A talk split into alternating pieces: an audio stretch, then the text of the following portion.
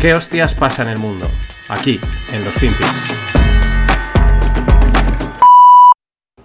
Folks, we need to make these chips here in America to bring down everyday cost and create good paying American jobs.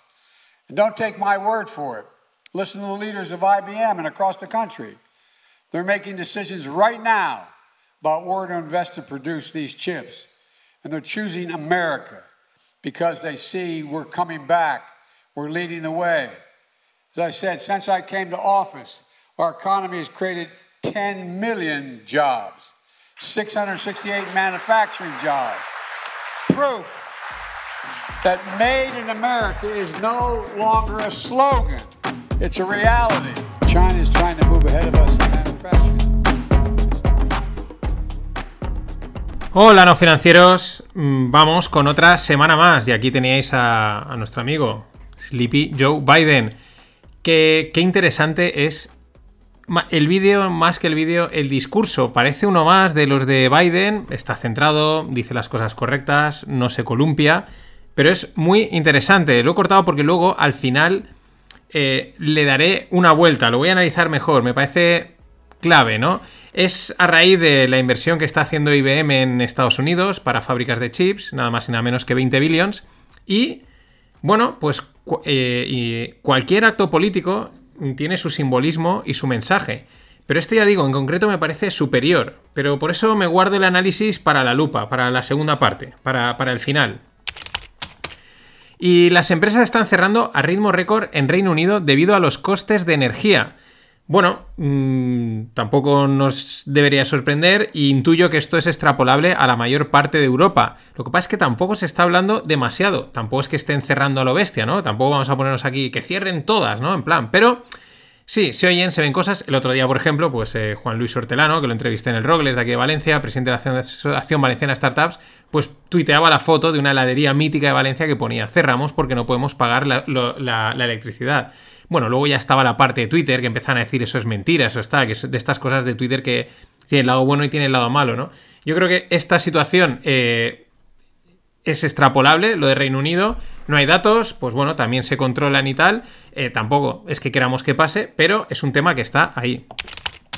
Y AMD, la, la empresa de, de microchips, perdón, de, procesadores, competencia de Intel y de todas estas, eh, pues recorta en un 20% su previsión de ganancias respecto a la previsión previa. Es decir, esperan 5,6 billones frente a los 6,5, 6,9 billones esperados. Es un recorte del 20% en, las gana en los earnings. Uy, uy, uy, uy, el sector tech. Uy, uy, uy, uy, entre los recortes de empleo y este tipo de noticias que van, yo creo que van a salir más. Uy, uy, uy. Y otra tech que recorta, pero estas no son previsiones, sino datos confirmados, es TikTok. Sí, sí, eh, TikTok. La mega red social que ha crecido a toda pastilla. Triplica sus pérdidas operativas hasta 7 billions y declara una pérdida neta de casi 85 billions en el 2021. Aunque bueno, como TikTok es un instrumento de espionaje chino, pues yo creo que esto ellos no lo ellos- son pérdidas contables, ellos cuentan, pero es una inversión realmente. Y la empresa de envíos FedEx, mítica, deja de publicar su previsión económica mensual. Era un, pues, como un clásico, ¿no? Todos los meses hacían su, su previsión. Es muy interesante porque es una empresa de envío, de transporte, ¿no? Y es como, bueno, un puntito ahí sensible, interesante en la economía. Y pues dejan de, de publicar su, pues, su previsión. Y el tema es que pues llevan ya varios meses dando malas previsiones y ellos saben, y nosotros sabemos, y lo sabe todo el mundo, pues que eso no vende. No vende porque el sentimiento es alcista. Entonces, como el sentimiento es tan fuerte alcista, mejor callarse, mejor no decir y que todo el mundo piense que todo va perfecto. Y repito, no es que queramos que vaya mal, pero es que si las cosas son así, ¿qué vamos a hacer? Pues tenemos dos opciones, decirlo o callarnos. Aquí los que los tocan dicen mejor nos callamos y que pues cuando venga la leche, que venga. Aunque yo creo que la leche es una leche lenta, ya lo, lo puse otro día en Twitter. A veces me da la sensación que el- no va a venir un golpe fuerte, va a ser poquito a poquito, poquito a poquito bajando en las terrazas del arroz que decimos en los mercados, que van cayendo poco a poco, poco a poco, pues como un deterioro lento, lento de la economía. Es la sensación a día de hoy, una sensación personal. Sin embargo, eh, pese a que pintan bastos, porque os he hablado de AMD, de TikTok, FedEx que deja de publicar, pues hay quien parece que sigue animado. El rumor es que la empresa turca de delivery Getir, que ha dado la tabarra muchísimo, con sus motos moradas y amarillas, mucha publicidad en redes sociales, eh, pues estaría por adquirir a la alemana Gorillas. Esta gorila se expandió muy rápido para hacer todo tipo de, delivery, sobre todo también muy enfocados iban en un principio al, fast e-commerce, ¿no? Dame una, Play, una PlayStation, envíame la casa en 10 minutos y te la enviaban, ¿no? Crecieron muchísimo. Hace unos meses oíamos las noticias de que empezaron a retirarse de España de ciertos sitios y ahora, pues Getir va a por, a por pues, pues a comprarla. Vamos a poner datos. La última ronda de Getir en abril, bueno, yo digo que es Getir, igual hay que decir de otra manera. La última ronda en abril er, fue una serie E y de 768 millones a una valoración de 11,8 billions. En abril, que ya habría caído, seguro que ahora esa valoración es mucho menor.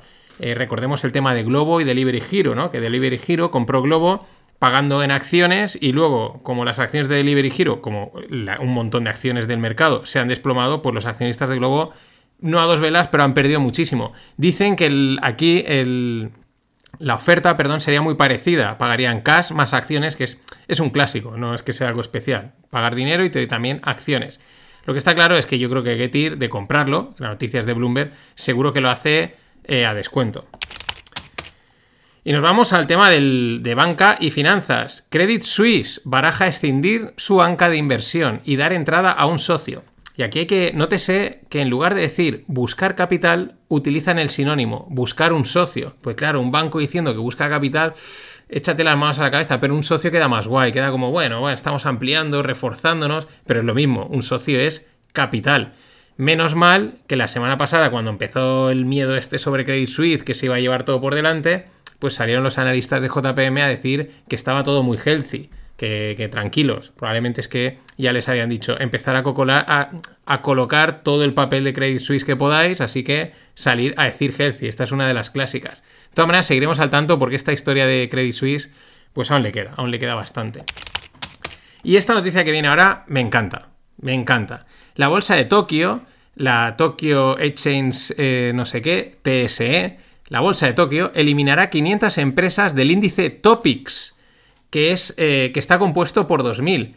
¿Qué es el Topix? Pues el Topix es el IBEX, el Topix es el IBEX japonés, el DAX japonés, el SP500 japonés, ¿no? Es el índice de referencia o habrá algún otro en Japón. ¿Y qué hacen? Pues la bolsa, es decir, la empresa que gestiona estos índices, que gestiona la bolsa como, como entidad, de allí pues va a eliminar 500 empresas. Se excusan diciendo que eh, quieren segmentar por criterios las empresas, ¿no? Tres criterios que si son empresas, eh, empresas Prime, empresas estándar, empresas Growth. Esta es la excusa.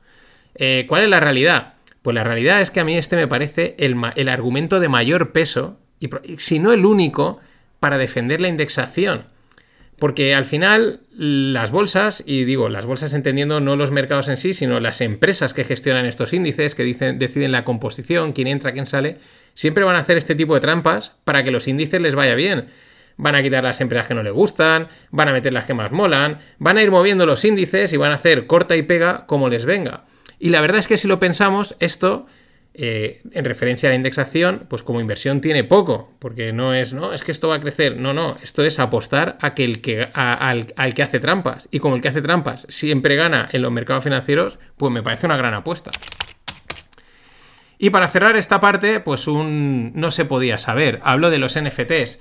El popular youtuber Paul Logan, el cual no conozco, pero ha publicado que eh, un NFT que compró el año pasado en 2021 por 623 mil dólares ahora vale 10 dólares. Esto no se podía saber, esto no se lo esperaba a nadie. Pero ya no, el detalle no es ese, porque estas cosas pasan, este tipo de burbujas, de modas y tal. El tema es aquí quién ha, lavado y ventilado tanta pasta. Porque a este, y a otros tantos, jugadores de la NFL, deportistas, cantantes, les han colado lo que, lo que han querido, pero ahí hay una gente, no sabemos quién, que han limpiado dinero, pero a mansalva. Algún día saldrá, algún día saldrá la cantidad de pasta que han llegado a limpiar.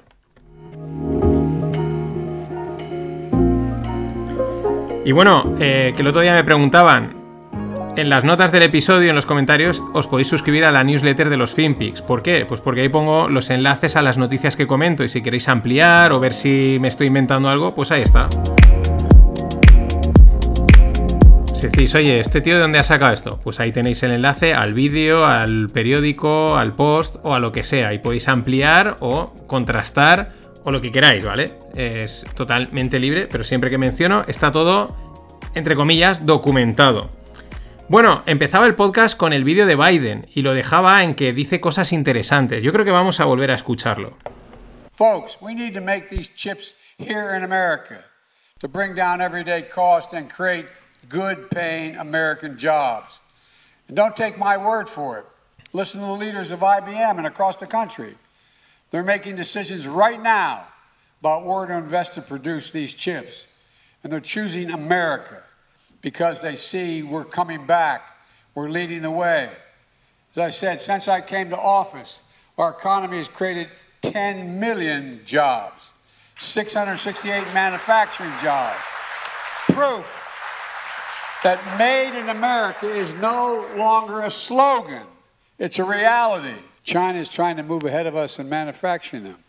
It's no wonder, literally, the Chinese Communist Party actively lobbied against the Chips and Science Act that I've been pushing in the United States Congress. The Communist Party of China was lobbying in the United States Congress against passage of this legislation. And unfortunately, some of our friends in the other team bought it. Este, este Biden no es el Sleepy, ¿eh? Que, que bien ha entonado right now, leading, ¿no? En, en, las palabras clave, pam, entonando. Vamos a ver, porque creo que cada frase que ha dicho en este extracto es buena. Empieza diciendo bajar los costes y dar trabajos americanos bien pagados. Claro, está impli bueno, da, da, por hecho que los costes son altos, pero también si le damos la vuelta quiere decir que ahora no estás pagando bien a los americanos, ¿no? Es como, os vamos a dar buenos trabajos bien pagados, porque ahora lo que tenéis es una mierda, ¿no? Pero interesante, porque está hablando de, repatriar producción, ¿no? De, de, de, lo que está haciendo IBM, ¿no? De invertir en Estados Unidos y construir allí. Por eso el Made in America. También dice, IBM está tomando decisiones de invertir y producir chips aquí, right now, eh, como decisiones correctas. Fijaros, ¿no? Ese punto ahí, ya digo, no es el Sleepy, es el Power Biden, por así decirlo. Y, y luego otra, dice, estamos de, vuelta, dice, we are back, eh, leading the way, ¿no? Liderando el camino. Que es también muy interesante, ¿no? Porque da a entender que se habían ido y habían perdido el liderazgo, entiéndase, y ahora están otra vez de vuelta. Eh, van a volver a liderar. O quizás es que saben que lo, o notan que lo están perdiendo y es una manera de, de, decir, oye, que estamos aquí, ¿no? Pero muy interesante. Luego ya la parte anecdótica es cuando dice lo de los trabajos y tal, los 10 millones, tal, que esto es típico de cualquier político, dice, proof, ¿no? Aquí estoy, proof. Eso me ha molado. Creo que ese proof lo voy a tener que gastar más.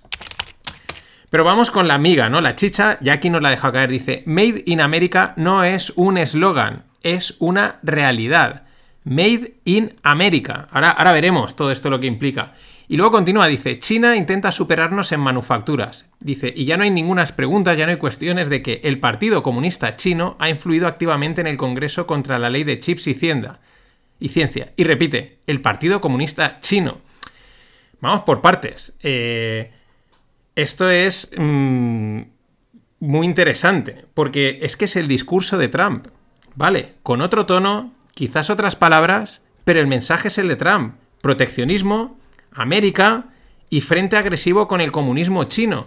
Porque no dice esta vez mi aliado Xi Jinping, mi aliado en China, nuestro socio industrial o algún tipo de eufemismo de este tipo que a veces se gastan, ¿no? No, no. Remarca dos veces el Partido Comunista Chino, que es cuando se utiliza así, pues se suele utilizar con un tono insultante, ¿no? Más que normalmente la palabra comunista se suele evitar porque nadie la quiere y entonces se buscan ahí recovecos y artilugios, eufemismos eh, verbales, eh, pero no, aquí lo dice dos veces el Partido Comunista Chino. Y es que Biden aquí es continuista con Trump.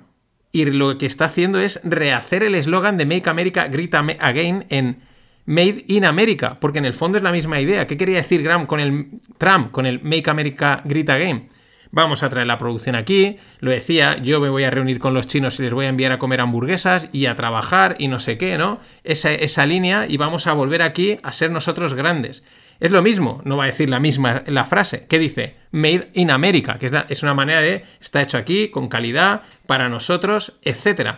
Es, por eso decía, es espectacular me lo comentaba eh, Antonio, creo que es, que ahora me, No, José Antonio, me lo comentaba por Twitter, creo, si no me equivoco es José Antonio, dice, lo tendrás guardado. Y digo, sí, sí, pero es que esto tiene más miga de la que parece. Porque como decía al principio, es más, más simbólico de lo que aparenta y entronca con lo que dice Zoltan Postar en su previsión de inflación estructural y tipos altos por años.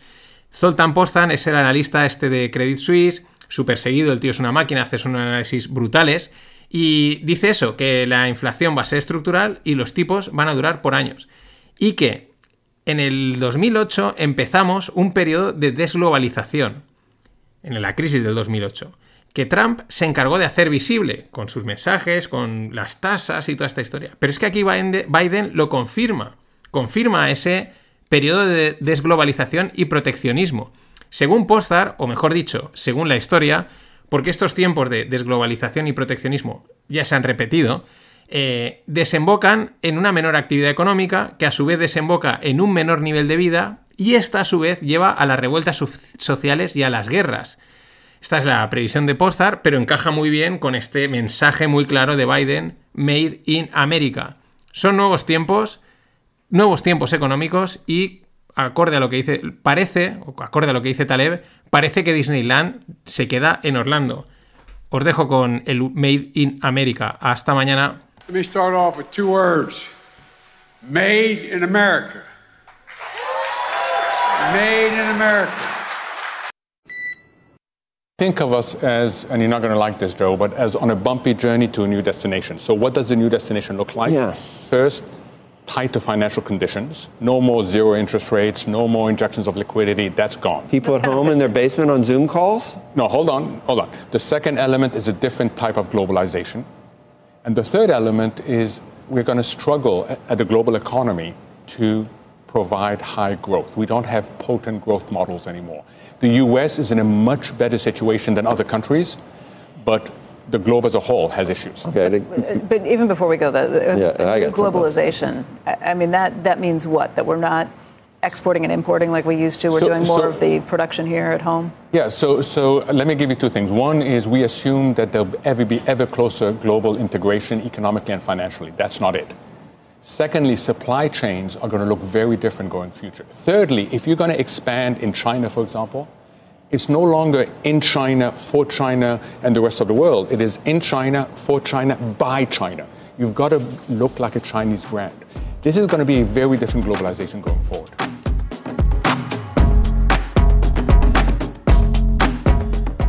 Hola no financieros, vamos con otro FinPix. Este que veis es Mohamed El Erian, el ex Pinco, que era la mayor gestora de, de renta fija del mundo, con... No me ha venido a hablar el nombre, se me ha ido, Bill Gross, perdón, y que bueno, pues ahora eh, ha sido también de Allianz y también pues ahora pues un habitual en los medios de comunicación económico, se le consulta mucho y básicamente para mí lo que dice aquí Erian es que la narrativa está confirmada. Mm, Bueno, aún no es narrativa, ¿no? Pero los mensajes más agoreros pues te los confirma, porque el ex Pinco, eh, este Erian, pues pertenece al mainstream. Difícilmente le vas a escuchar dar unos análisis contrarian o valientes, ¿no? Eh, jugársela con una, con una predicción así fuera de lo, de lo esperado. Eh, en fin, siempre en línea de lo que toca decir en cada momento, ¿no? Y por eso es interesante, porque él ahora sabe- viene y confirma lo que ya sabemos, dice lo que hemos estado contando, pues lo han dicho diferentes, eh, pues digamos, librepensadores en el mundo de la inversión. Lo dice Mike Green, lo dice Zem Karsan, lo dice otros tantos que sigo y os he traído aquí. Eh, por eso nunca está de más eh, de recordarlo, porque es que es la agenda económica que hay en marcha.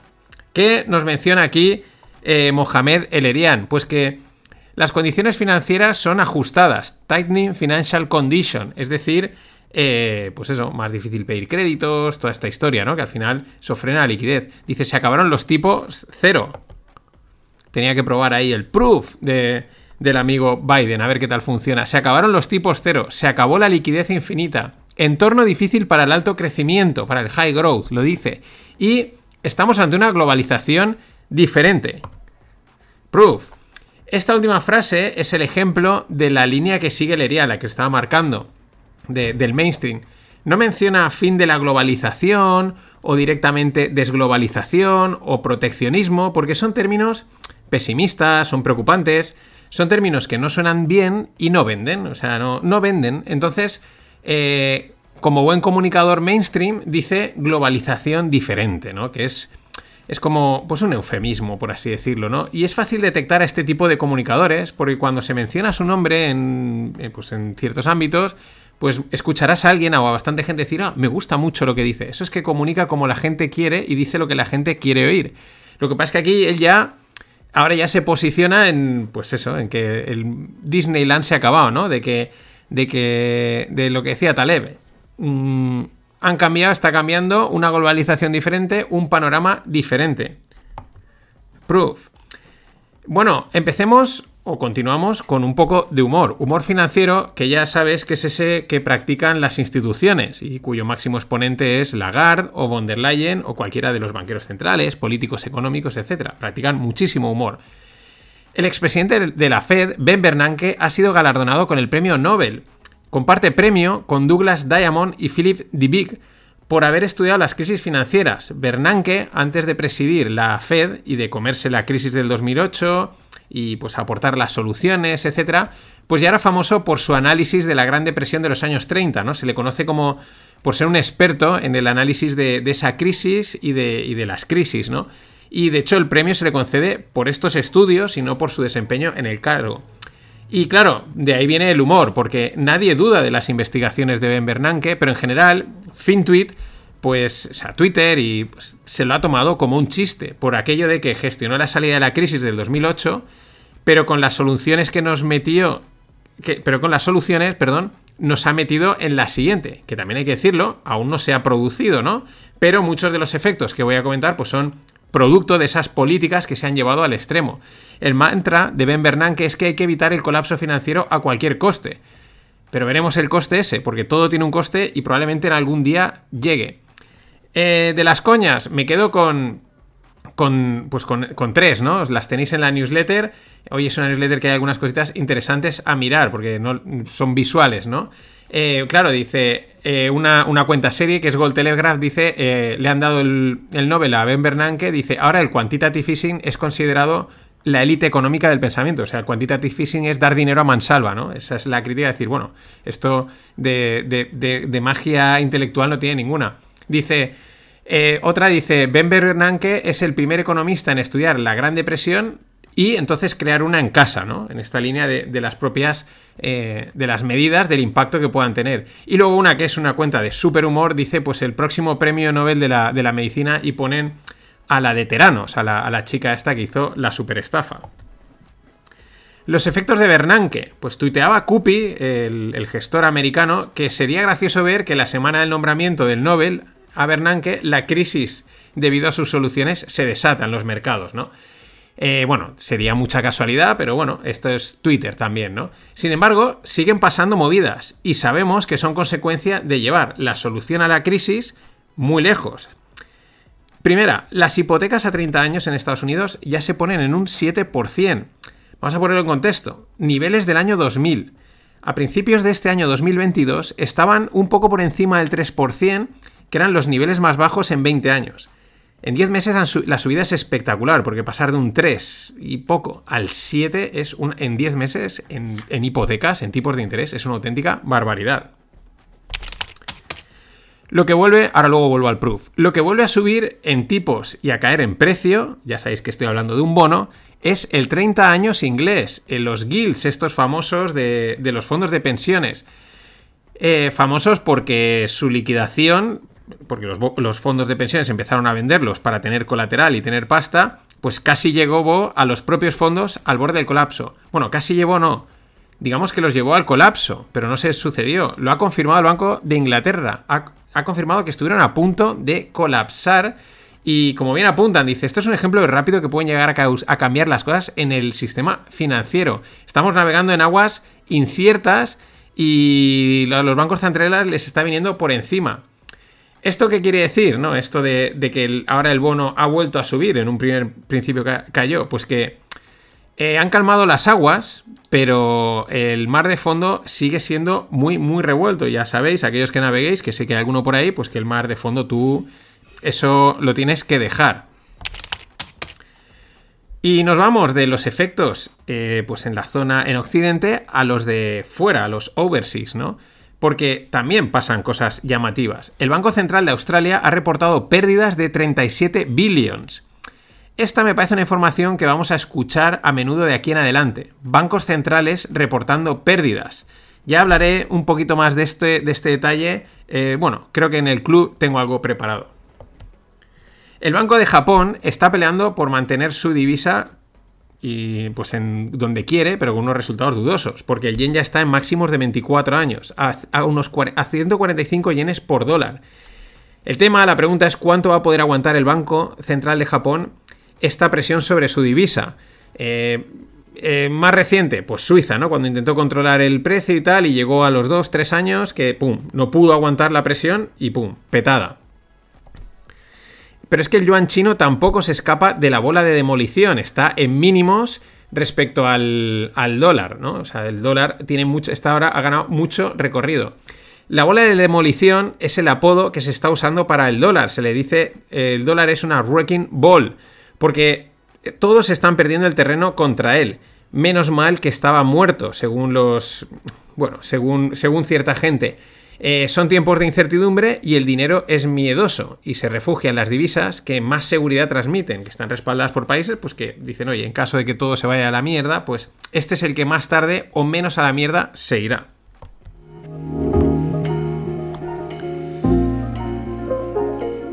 Y lo que decía los últimos posts en el club, que de momento está cerrado, eh, pues han ido sobre estos temas, eh, tipos de interés, entendiendo cómo funciona la Fed, el macro, y movidas de estas. Y vamos a seguir así hasta Navidades. Tranquilos porque mm, breve, no sé aún cuándo, no tardaré mucho, eh, reabriré el club ya para el que quiera entrar. Y si no, todo este contenido pues lo iré sacando para el que lo quiera comprar, el que rascar eurillos. O igual debería empezar a rascar dólares, ¿no? Bueno, en la lupa hoy voy a hablar de el pivote de los bancos centrales. Es un mensaje también que se lleva oyendo pues, en las últimas semanas, meses, el pivote de los bancos centrales. Han sido años de liquidez y rosas. El dinero fluía gratis y entraba mansalva en los mercados. La volatilidad desaparecía y todo subía. No importaba la noticia o contratiempo, cualquier excusa era buena para que el índice escalase puntos. La fiesta estaba patrocinada por los bancos centrales. Ahora ya es evidente, Erian confirma o Erian approves que se acabó el patrocinio. Esto significa que los inversores no tienen el respaldo, no tienen la tranquilidad de programar sus aportaciones periódicas o puntuales a los fondos, a la compra de acciones, a los planes de inversión, mirar otro lado, reírse y esperar y de vez en cuando pues ver un titular o mirar el índice y decir, uy, mira, pues ya estoy ganando tonto sin hacer nada, ¿no? Esta ha sido la narrativa principal. Siempre me recuerda a Yoda en la Guerra de las Galaxias que decía, la fuerza es fuerte en él, ¿no? Pues me recuerda mucho porque seguimos viendo que la narrativa ha sido y es muy fuerte en el mercado. Esta narrativa alcista, todo sube, no os preocupéis, y sigue siéndolo, aunque es verdad que también se van viendo signos de que va perdiendo fuerza. Esto es importante en cuanto a los flujos que entran y salen del mercado. Una prueba de tal fortaleza es justo este mensaje, el pivote de la Fed o el de los bancos centrales. Es decir, la vuelta a la liquidez y la tranquilidad de stonks only up. Las cosas solo suben. Que ahí también hay que decirlo, es una decisión política. De momento pintan bastos para, para este pivote de la Fed, de que lo vaya, de, los bancos centrales. No parece que lo vayan a hacer, pero también es verdad que ya vimos el Banco Central de Inglaterra, que de repente se le ponen las cosas muy complicadas y dice, oye, pues cambio. El pivote de la Fed, pues me suena al mensaje de la esperanza, esperanza de que el panorama que nos confirma Erian se esfume por decisión política, que de repente este panorama de se acabaron los, los tipos a cero, se acabó la barra libre de pasta, etcétera, de repente pivoten y cambien. Porque ese panorama, el panorama que nos pinta Erian, y ya nos han avisado otros, es duro para mercados y economía. Es duro, pero bueno y necesario, porque hace falta volver al sentido común económico. Con los planes de pensiones de, Reino Unido hemos visto este, este mensaje, la esperanza. Enseguida, en cuanto salió el Banco Central de Inglaterra a decir que compraba bonos, eh, parecía ya que todo el mundo estaba saliendo a la Plaza del Pueblo a celebrar el pivote, ¿no? Vale, ya, se acabó. Perdón, imagina si el cambio económico es profundo que hasta la ONU ha pedido a los bancos centrales que paren las subidas de tipos. Y es que, claro, se vive mucho mejor en Disneyland. El peor escenario de este cambio monetario y económico es que me parece probable que sea algo lento en lugar de rápido. Todo el mundo esperando el crash, el crack, que no llega, Pero sin embargo, la economía se va deshinchando lentamente, mes a mes, mes a mes, de una forma que se vuelve casi agónica. Eh, al menos es como se están comportando los mercados. Y este me parece casi el peor escenario, porque si hay un crash rápido, es duro, es difícil, pero oye, tan pronto te caes, te empiezas a levantar. Pero si vas poco a poco, como unas arenas movedizas, bajando, hundiéndote, van cerrando poco a poco los comercios, etcétera, puede ser demoledor. Y como siempre, ya os decía, os dejo un gran meme que es de Fed Pivotor, en inglés, eh, que explica muy bien pues, este concepto de el pivote de la Fed, sobre todo de esa gente que está pidiendo el pivote, que espera este cambio, esta vuelta a, a esa tranquilidad, a esos mercados dormidos por la liquidez infinita. Nada más. Hasta mañana. Always look on the bright side of life. Always look on the light side of life.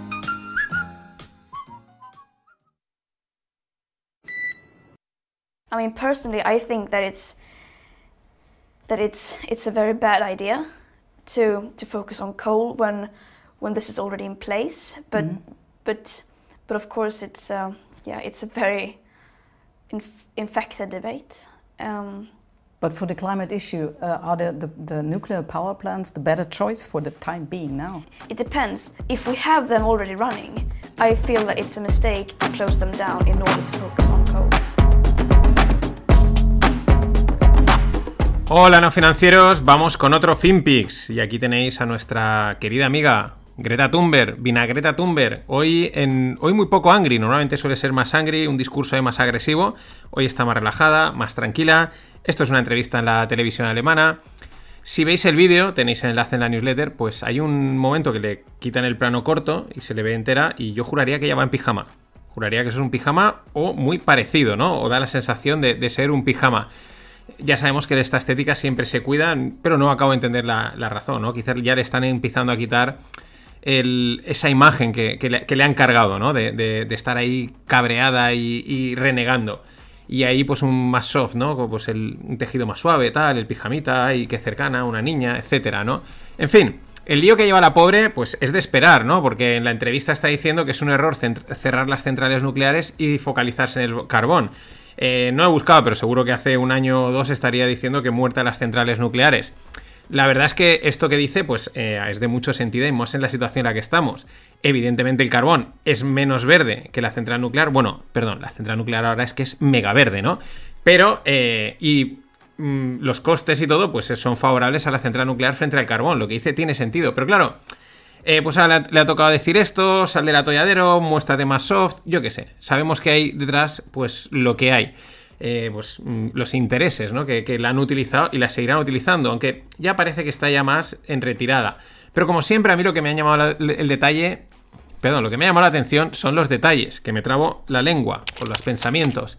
Utiliza la expresión I feel, eh, de que yo creo o yo siento, ¿no?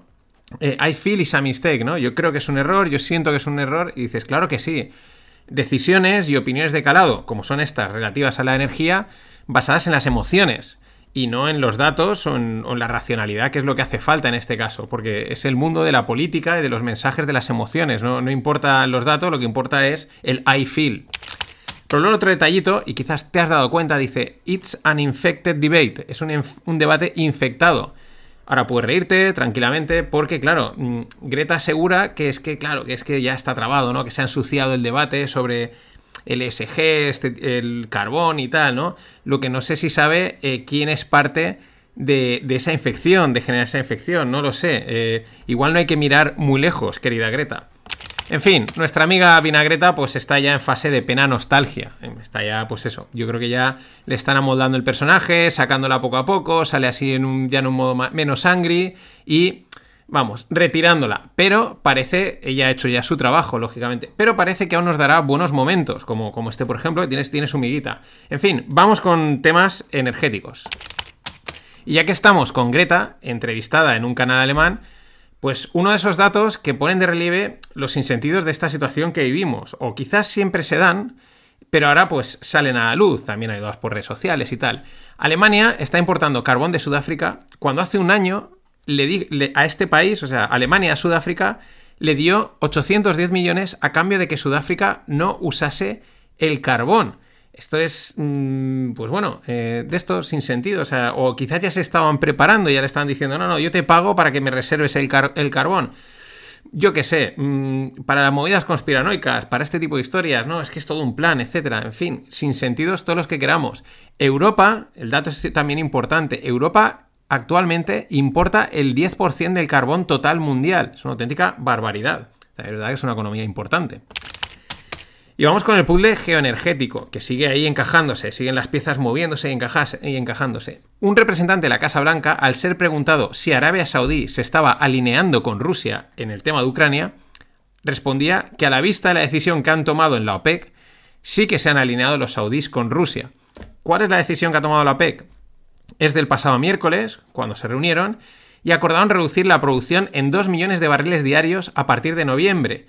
Esta decisión, pues en Occidente, por lo menos por lo que han dicho, luego igual dicen es lo que nos esperamos, lo que nos interesa, pero lo que han dicho de cara de puerta de afuera es que no les ha gustado, de ahí estas declaraciones. También se sumó Janet Yellen a decir que no le gustaba, que le preocupaba por el impacto que iba a tener en los países emergentes, pero y también pues yo creo que por el tema de posibles presiones inflacionistas, pero si ahora pensamos mal es como ahora digo, ay, me preocupa, pero luego dicen mm, los emergentes que se apañen, otros bien, y mm, las presiones inflacionistas, pues mm, perfecto porque tenemos excusa, ya podemos decir que también es culpa de Putin y es culpa de la OPEC. Y nos vamos a Francia. Eh, los trabajadores han votado continuar con las huelgas en refinerías y depósitos de gasolina. Huelgas que... o sea, esta huelga, perdón, parece ser, está dejando desabastecidas las gasolinerías del país. Hay, algunos vídeos muy curiosos de, bueno, de, pues eso, de, los efectos de los desabastecimientos, las colas enormes, tensiones, etcétera, normal, ¿no? La verdad es que al perro flaco de la crisis energética, pues todos son pulgas. Eh, la huelga es para pedir una subida del 10% en salarios. Claro, esto tiene lógica. Se, se junta la inflación, que la gente pues, en breve empieza a decir, oye, a mí súbeme el salario para poder seguir comprando lo que compraba, con los pingües beneficios de las petroleras, que están siendo buenísimos por toda esta situación. Pues, la pues los, eh, los sindicatos y los trabajadores del sector dicen, oye, eh, uno, mm, la inflación, dos, compénsame, dame algo, dame algo de lo que estás ganando. Pero el problema es tan grave que el gobierno ha empezado a ordenar que vuelvan al trabajo. Directamente han tirado de ley para que vuelvan al trabajo, lo cual, lógicamente, no hace más que enrocar a los demandantes, aunque estos incluso se enfrentan a penas de cárcel si no cumplen con lo que dice el gobierno. Estos son unos poderes especiales que puede invocar el gobierno, como ya hizo Sarkozy en el año 2010 para una situación si- similar. Aunque también, por otro lado, parece que el gobierno empieza a plantearse otra, otra solución. El gobierno francés amenaza con tomar el control de las grandes refinerías del país que están en huelga. Y es que, claro, entre unos y otros se lo ponen a huevo a los gobiernos para nacionalizar sin que lo parezca y sin que nadie alce la voz. Lo hemos visto en Alemania, han salido por ahí. o sea, en nacionalizaciones, digamos, o tomas de empresas energéticas forzadas por, por el tema energético, por, por la crisis, mm, algunos cantos de sirena y aquí otro ejemplo. El plan parece cada día más claro, controlar los medios de producción, limitar precios y como eso no es suficiente, reducir la demanda, es decir, hundir la economía. Suena socialcomunismo, porque lo es, pero que no lo diga nadie. Y nada, pues si es la primera vez que oyes el podcast, suscríbete en Evox, Spotify, y, eh, Apple, suscríbete a la newsletter, suscríbete, suscríbete, YouTube, ¿por qué no?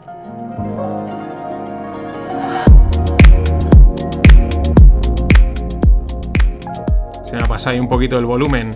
Vamos, voy a continuar un poco con una palabra que eh, mencioné en el podcast de ayer, la bola de demolición. El dólar, ¿no? Es el, apodo que muchos empiezan a usar para, para la divisa, para la divisa por excelencia en el mundo, el dólar americano. Mm, Si la bola de demolición es el dólar, pues el cable del que cuelga la bola de demolición podríamos decir que son los tipos de interés.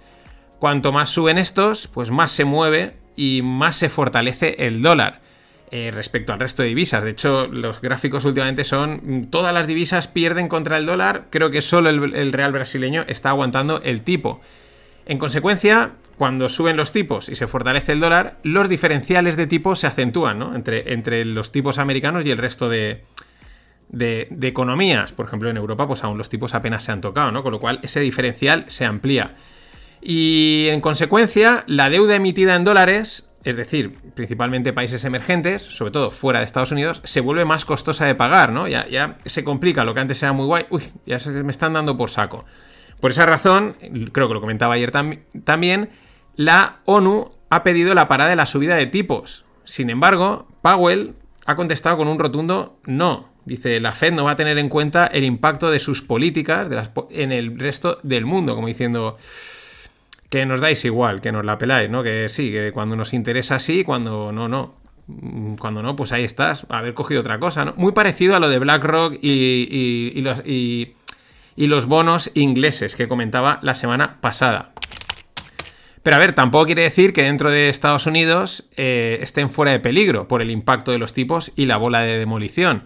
La subida de tipos hace que el precio de las US Treasuries, de los bonos, de las letras emitidas eh, americanas, pues caiga de precio. Y en consecuencia, igual que está pasando en Reino Unido, los inversores pueden lanzarse a vender estos activos en pérdidas y con ello pues acentúan la caída en un momento en que también se acentúa el desequilibrio por falta de liquidez, porque si todo el mundo busca pasta, todo el mundo intenta vender, pues hay un desequilibrio entre oferta y demanda. Y todo el mundo quiere vender y no hay pasta por el otro lado para comprar. En fin, esto desencadena, como hemos visto en Reino Unido, lo que pasa es que lo han parado. Mañana hablaré de Reino Unido porque han salido cosas muy interesantes. ¿Esto que desencadena? Pues una espiral de volatilidad por la caída de los precios en los bonos y de falta de liquidez, que se va retroalimentando. La volatilidad lleva a la falta de liquidez, más falta de liquidez lleva más volatilidad y hay una espiral finísima. Lagarde desde Europa afirma que las, que las, conversaciones sobre el quantitative tightening, es decir, la retirada de estímulos, han empezado y continuarán. O sea, muy atrás, Europa siempre muy atrás, Reino Unido ya lo ha hecho, Estados Unidos ya lo ha hecho. Europa ya avisa, vamos a empezar nosotros, hemos empezado a hablar. Aquí es que las cosas van muy lentas. Por lo tanto, Reino Unido ha sido, o me parece, el primero en mostrar problemas y quizás está marcando el camino de lo que viene, es decir, liquidaciones de bonos en pérdidas sustanciales que se llevan todo por delante. Por lo que hemos dicho, suben los tipos, el bono cae de precio y los que tienen esos bonos en cartera, pues de repente ven pérdidas, ¿no? Y entonces empiezan a venderlos. Y esa espiral que hemos comentado. Y se llevan todo por delante, especialmente aquellos que invierten en este tipo de instrumentos. Instrumentos que se consideran seguros. Sobre todo son fondos de pensiones y similares. Los fondos de pensiones, lo he dicho, son unas bolas de pasta enormes, o sea, masivas. Son grandes masas de dinero que de repente tienen que liquidar Mm, rápidamente. Es demasiado dinero. Veía una noticia de un fondo eh, danés con pérdidas en el primer cuatrimestre de un 30 y pico por cien. Un fondo de pensiones. hay que pensar, el que mete el dinero en un fondo de pensiones, salvo que sea un fondo de renta variable, pero en general lo que busca es seguridad para su dinero y un crecimiento estable porque es un fondo de pensiones. Estamos hablando de un fondo que está asumiendo pérdidas de un 36%, una auténtica barbaridad. La paradoja de todo esto es que la bola de demolición llamada dólar no hace sino demostrar su fortaleza y reinado. O sea, va como destruyendo, pero al mismo momento demuestra, aquí estoy yo, me necesitáis, soy... No me podéis sustituir, el sistema es muy complejo, esto lo explicaba en el último podcast del club, el sistema es tan complejo, tan imbricado todo, que cuanto más complejo y más difícil se hace, más necesitas el dólar. El dólar no está muerto. Si quieres ampliar este un hilo sobre el dólar que ha escrito con Coda, pues entras en la newsletter y ahí tienes el enlace. Y bueno, pues ACDC sacó un álbum que llevaba la mítica canción Hard as a Rock. Sin embargo, la canción que da nombre al disco se llama Ball Breaker. Creo que tenemos banda sonora para el dólar. Disfrutadlo. Hasta mañana.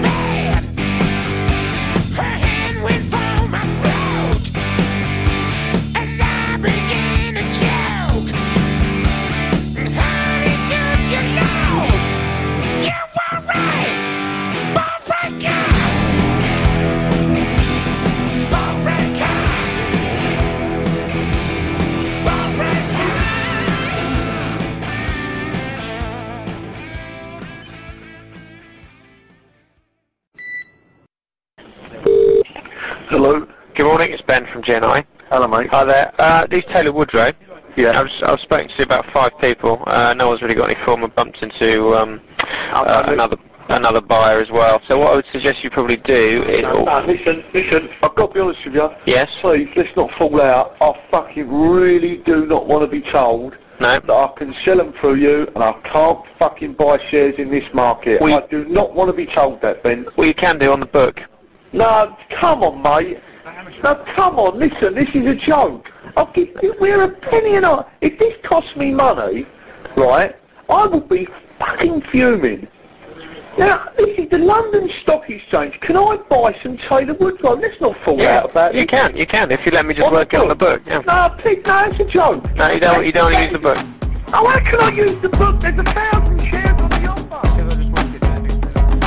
Hola no financieros, vamos a cerrar la semana con esta mítica conversación eh, interna, ¿no? Que se graban todas en las salas de trading de, los grandes bancos, de las entidades financieras. Está claro que son ingleses. Eh, ya la puse hace tiempo y la he recuperado porque, eh, bueno, pues se ve ahí a un trader desesperado. Ahora pondremos otro fragmentito, ¿no? I can't buy shit in this market. Es el, el corte, los cortecitos de hoy van a ser así. Fucking buy shares in this market. Y me mola porque vamos a hablar de, lo de Reino Unido, porque sigue coleando, eh, han pasado cositas, y, creo que ejemplifica muy bien el- la situación, ¿no? Eh, uno llamando a otro, oye, eh, mm, cómprame esto, mm, o te vendo esto, por favor, cómpramelo, no puedo perder dinero, bueno, esa situación tensa, el otro, no, yo esto no te lo meto, en el libro, tal, bueno, esas son las conversaciones, ya digo, están siempre grabadas para que luego, pues si hay alguna historia, se puedan revisar. Can't fucking buy shares in this market. Y es que esa me parece que es, eh, ya he dicho, la, situación de los fondos de pensiones en Reino Unido, que parece calmada, y digo parece, porque en realidad pinta a bomba de relojería. Mm, por si no has estado al tanto o no, no lo escuchaste en su momento, pues hace un par de semanas los fondos de pensiones de Reino Unido estuvieron a punto de colapsar, literalmente. Esto lo ha confirmado esta semana el Banco de Inglaterra. Mm, ¿Por qué? Pues debido a las, a las pérdidas que tenían en sus posiciones en bonos. Al subir los tipos, los bonos caen de precio, caían tanto y tanto y tanto, les piden margin call, pasta, colaterales y tienen que liquidar y empieza una espiral de liquidaciones y de volatilidad que lo arrastra todo. Y pues bueno, tuvo que intervenir el Banco de Inglaterra de repente, cuando en teoría iba a anunciar una subida de tipos, pues de repente sale y dice que no, que van a comprar bonos, ¿no? Van a, entre comillas, imprimir dinero. Y bueno, pues de momento ese era el problema solucionado temporalmente. mm, porque claro, esas fechas de, compra de activos tenían caducidad, ¿no? Tenían un límite y ese límite es este viernes 14 de octubre. Entonces, aquí es donde empieza lo bueno, ¿no? Esto es, bueno, si es que hay algo bueno en la historia, porque que vayan a colapsar los, eh, los fondos de pensiones, que ya digo, son grandes masas de pasta, y tenga que ir a comprar eh, de manera ahí inminente el Banco de Inglaterra activos, pues no es bueno. Pero ahora viene el- la magia, ¿no? Lo, lo divertido del o, el ultramundo, ¿no? Esas llamadas entre traders y entre salas y entre grandes instituciones. Pues el martes este salió una información en el Financial Times. Ya digo, recordemos, este viernes, viernes 14, se acaba la compra de bonos, ¿no? Entonces salió una información el martes en el Financial Times aludiendo a una fuente que afirmaba que el Banco de Inglaterra había comunicado a varias entidades financieras, así de forma privada, de forma interna, como antes de hacerlo público, pues ya os lo vamos diciendo, eh, que la intención era ampliar este plazo de compras, ¿no? Decir, tranquilos, ¿no? No os preocupéis, no, vamos a ampliarlo, eh, hacer marcha, ¿no? Eso es lo que salía en el Financial Times. Eh, acto seguido, el mercado lo aplaudía, la libra al alza, los bonos al alza, ah, perfecto, ¿no? O sea, esto sigue respaldado. Eh, en vez del tecladito, hoy toca el can't fucking buy this shit.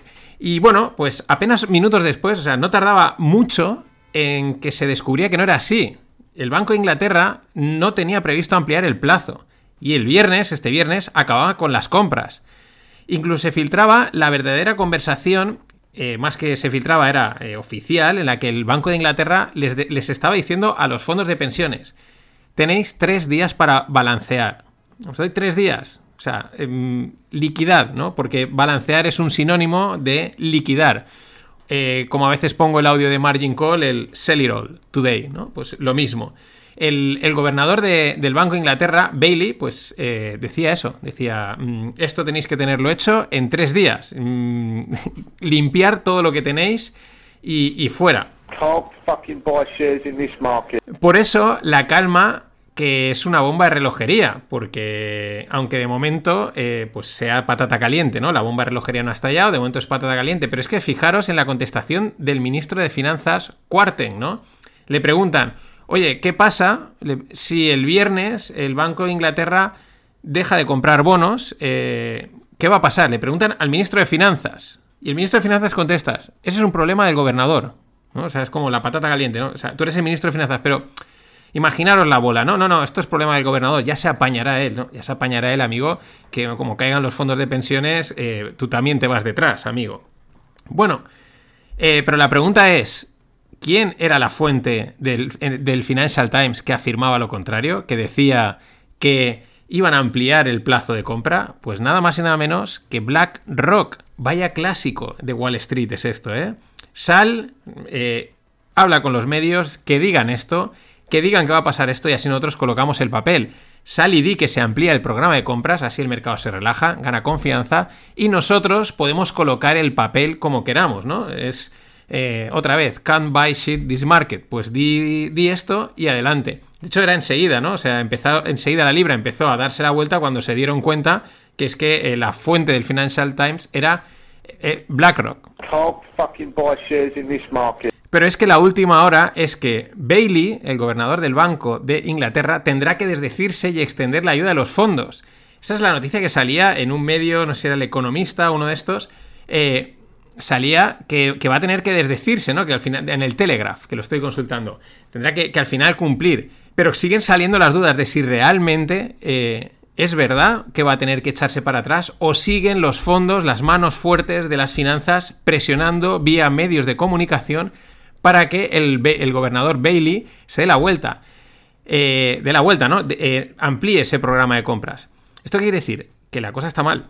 Que, que ahí tienen patata caliente, bomba de relojería, como lo quieras ver. O sea, cuando están ya utilizando toda la maquinaria para forzar una decisión política muy fuerte. No me cansaré de decirlo, esto es oferta, demanda y liquidez. Es decir, flujos de dinero. Es lo primero. Luego ya vienen las valoraciones, las líneas, los fundamentales y todo el ar- el argumentario en que la gente se quiere apoyar. Pero lo primero es que si tú vas a comprar o a vender, tiene que haber alguien que compre y que venda. Tiene que haber esa liquidez. Eso tiene que fluir. En el momento, muchos quieren vender y no hay muchos que quieran comprar. Shares. Y seguimos en. Ahora vamos con un variadito. Seguimos en Reino Unido con unos datos de empleo interesantes. La tasa de paro se sitúa en el 3,5%. Es el nivel más bajo desde 1974. Sin embargo, apuntan a que esta caída se debe al número récord de personas dejando el mercado de empleo. Estamos en la gran renuncia, ¿no? 250.000 personas han pasado a ser clasificadas como inactivas, es decir, ni trabajan ni buscan trabajo. Y es eso, es el fenómeno de la gran renuncia, que últimamente no se habla tanto, pero sigue ahí y será digno de estudio porque es, cuanto menos, curioso. Intel plantea miles de despidos debido a la ralentización económica. Un recorte eh, de un 20% de la plantilla. Estamos hablando de Intel. Eh, seguimos para Bingo. Está, se van sumando. Habría, tendría que haber ido haciendo, pero se me ha pasado la lista de, claro, no esperas, de tecnológicas que están pegando estos rejonazos a sus plantillas de empleo. Claro, sale la primera y dices, bueno, sale la segunda y dices, bueno, cuando llegas tres o cuatro dices, ostras, esto es algo. Eh, la demanda de viajes se aceleró en. Se aceleró en la primera mitad de el- de- del año. Mm, acorde a las cifras eh, presentadas por la aerolínea australiana Qantas, que pues ha sacado unos muy buenos resultados. Esto cuadra con lo que el otro día contaba de Ryanair, de que también había presentado unas cifras buenísimas en récord de pasajeros. Pero claro, estamos hablando del primer cuarto, de que, bueno, pues la gente aunque ya pasaban cosas, pero la gente ha dicho, oye, ya este año ya toca salir, ya no hay tantas restricciones, eh, podemos permitirlo, vamos a vivir el momento. Y vamos con un dato demoledor que define a España a nivel financiero. No sé cómo sea en otros países, pero en España lo define a nivel financiero. Mm, No es culpa de nadie, pero es una de las razones por las que la cultura financiera, pues realmente, aunque lo parezca, no acaba de cuajar. Hay que darle una vuelta.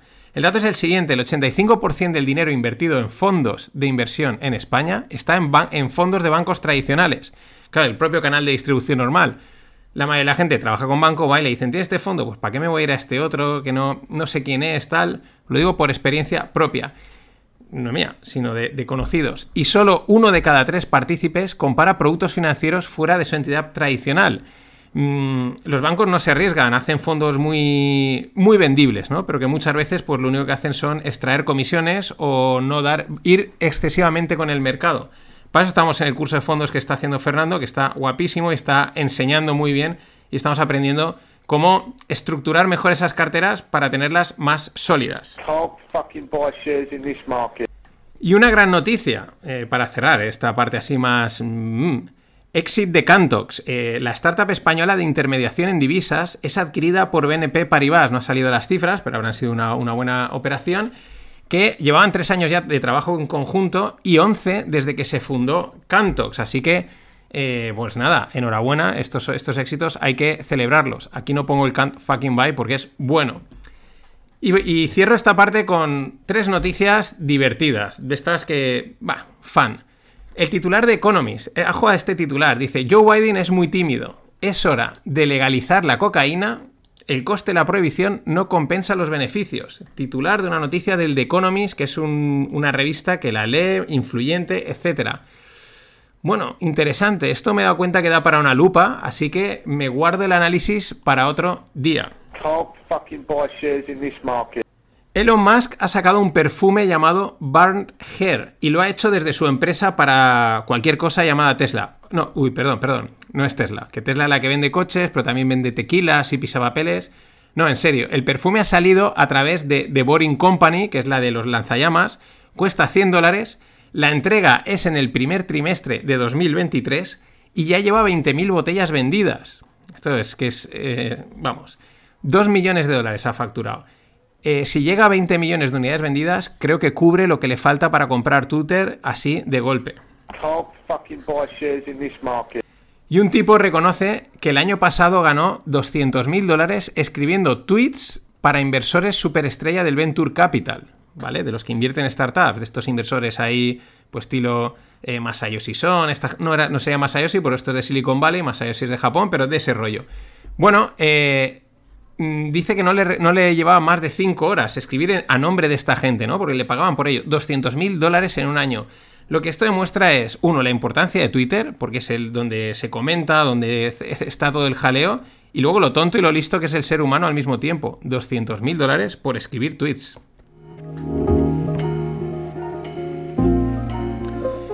Y no os perdáis el Stonks de este finde, que vendrá Víctor C. Urrutia, el psicólogo del trading, y siempre mola estas cosas de cómo, cómo manejarse, aunque no sea trading, no sea inversión, muchos sesgos a comentar.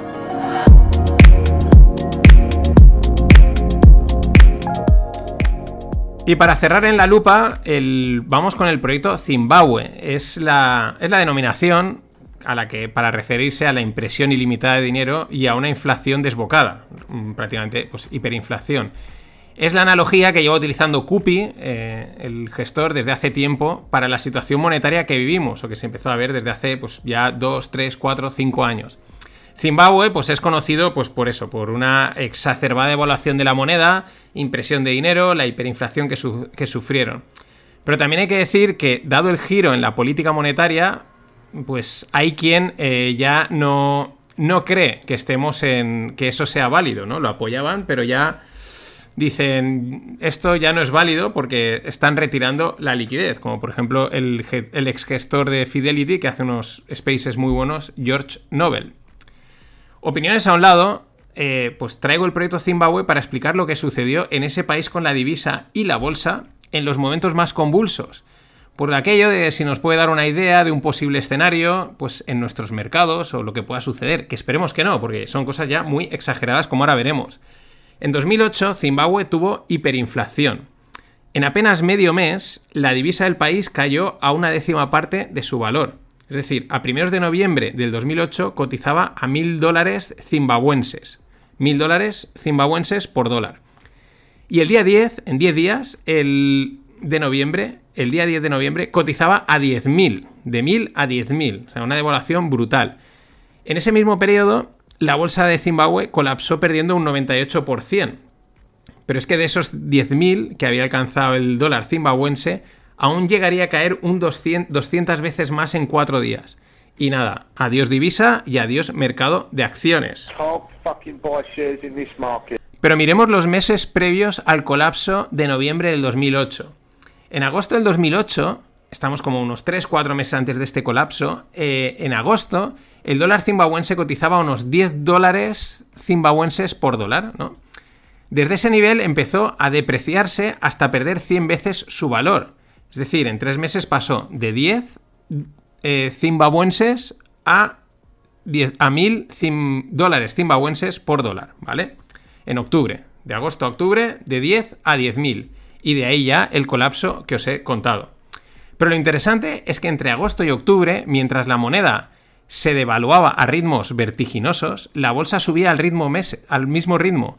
Si en esos tres meses el dólar perdió un 100, 100 veces su valor, la bolsa subió mucho más, o sea, compensó esa, esa caída. Y es un claro ejemplo de huida hacia la seguridad. La moneda es decir, el papel no vale nada y el refugio rápido son las acciones, que al menos es algo tangible. Aunque a la postre, tras el colapso, pues también se fueron a cero, ¿no? Es decir, la moneda fue devaluándose, luego tuvo pasó, en pocas palabras, de 10 a infinito, la bolsa subió para luego de golpe caer, pero de una manera, ya ve, en 10 días. Eh, sea Zimbabue una anécdota o un caso a tener en cuenta, es interesante ver cómo el dinero busca la seguridad siempre. Y en momentos convulsos en los que toca actuar rápido, es más exagerado todavía este momento, ¿no? Esta, situación, cómo rápidamente se mueve a lo primero que ve, al primer palo ardiendo que puede encontrar, que en este caso en las acciones. Y entiéndase como seguridad, seguridad puntual, porque luego colapsaron, evidentemente. Eh, también, porque en momentos tan mm, convulsos, que muchas veces, cuando vimos a veces a los criptos, ¿no? Que parece que tengan ganas de que llegue la hiperinflación para que así se demuestre que cripto es la salvación, eso es una auténtica locura. Y probablemente nada absolutamente sea seguro. Es de ir de Guatemala a Guatepeor o agarrarse al primer palo al- ardiendo y rezar para que realmente hayas acertado y eso sea seguro. Por cierto, en Zimbabue ahora utilizan el dólar americano. No quiero decir nada. Hasta la semana que viene. Ladies and gentlemen, the weekend.